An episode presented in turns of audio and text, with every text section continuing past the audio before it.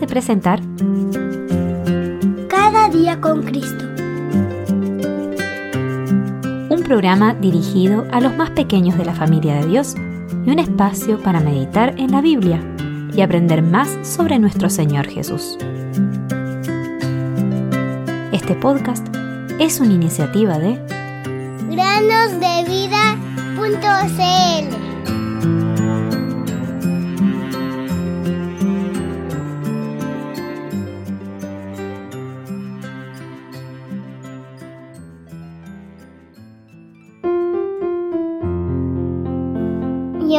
bueno, fortaleza en, el día de la angustia, y conoce a los que en él 1.7 Bienvenidos queridos amigos y amigas a un nuevo día para meditar en la palabra de Dios. Les doy la bienvenida a un nuevo martes de Conociendo el Nuevo Testamento. El día de hoy hablaremos del Evangelio según Marcos.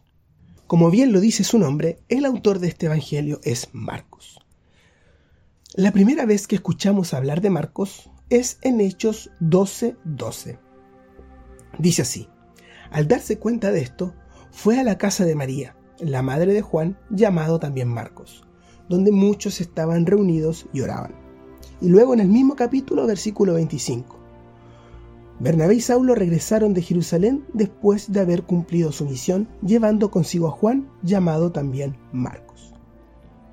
El evangelista Marcos, por lo tanto, fue criado en una familia cristiana y su casa había sido abierta para orar por Pedro cuando éste estaba encarcelado.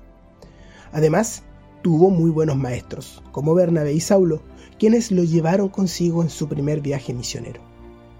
Este Evangelio nos relata los hechos de la vida del Señor Jesús de manera cronológica casi por completo. Además, es el más corto de los Evangelios con tan solo 16 capítulos, pero al mismo tiempo es el más conciso en lo que respecta al ministerio del Señor Jesús. No comienza con su nacimiento, su genealogía, ni nada previo al inicio de su ministerio antes de los 30 años, como si lo hacen Mateo y Lucas. Directamente, Marcos nos presenta al precursor del Señor Jesús, que es Juan el Bautista, y luego nos habla del incansable trabajo del Señor Jesús. Marcos nos presenta al Señor Jesús como el siervo perfecto, aquel que vino para servir y no para ser servido. Pueden leer esto en Marcos 10:45. Los primeros capítulos parecen una incansable travesía para sanar a los enfermos y predicar en distintas aldeas, porque para eso había venido. Marcos 1.38. Como el siervo perfecto, Marcos presenta las buenas nuevas de salvación traídas por Jesucristo y también un modelo para los creyentes para que podamos aprender a servir como el Señor Jesús sirvió.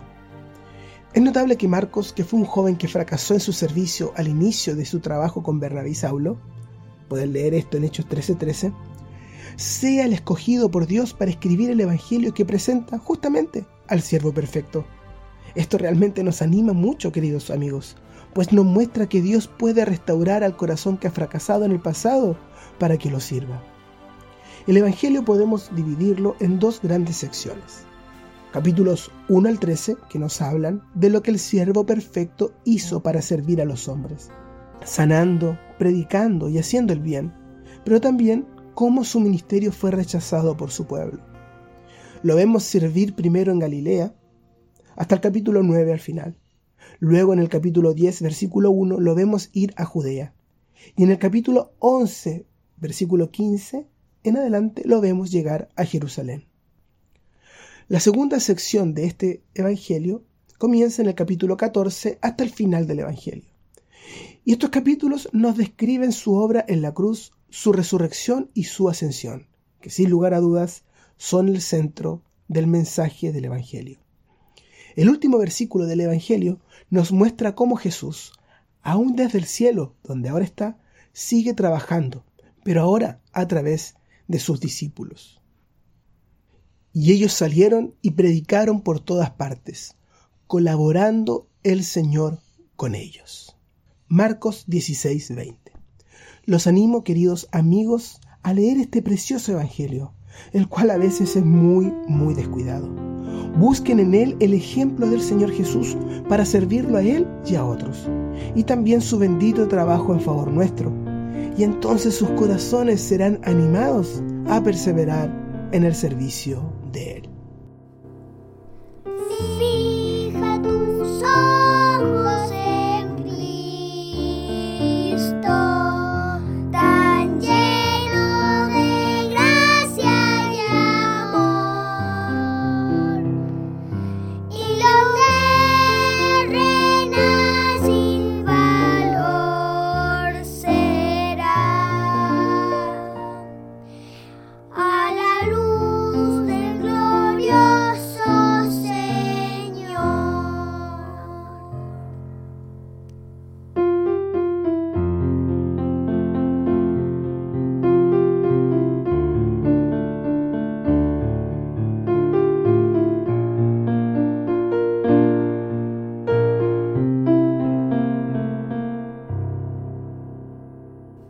See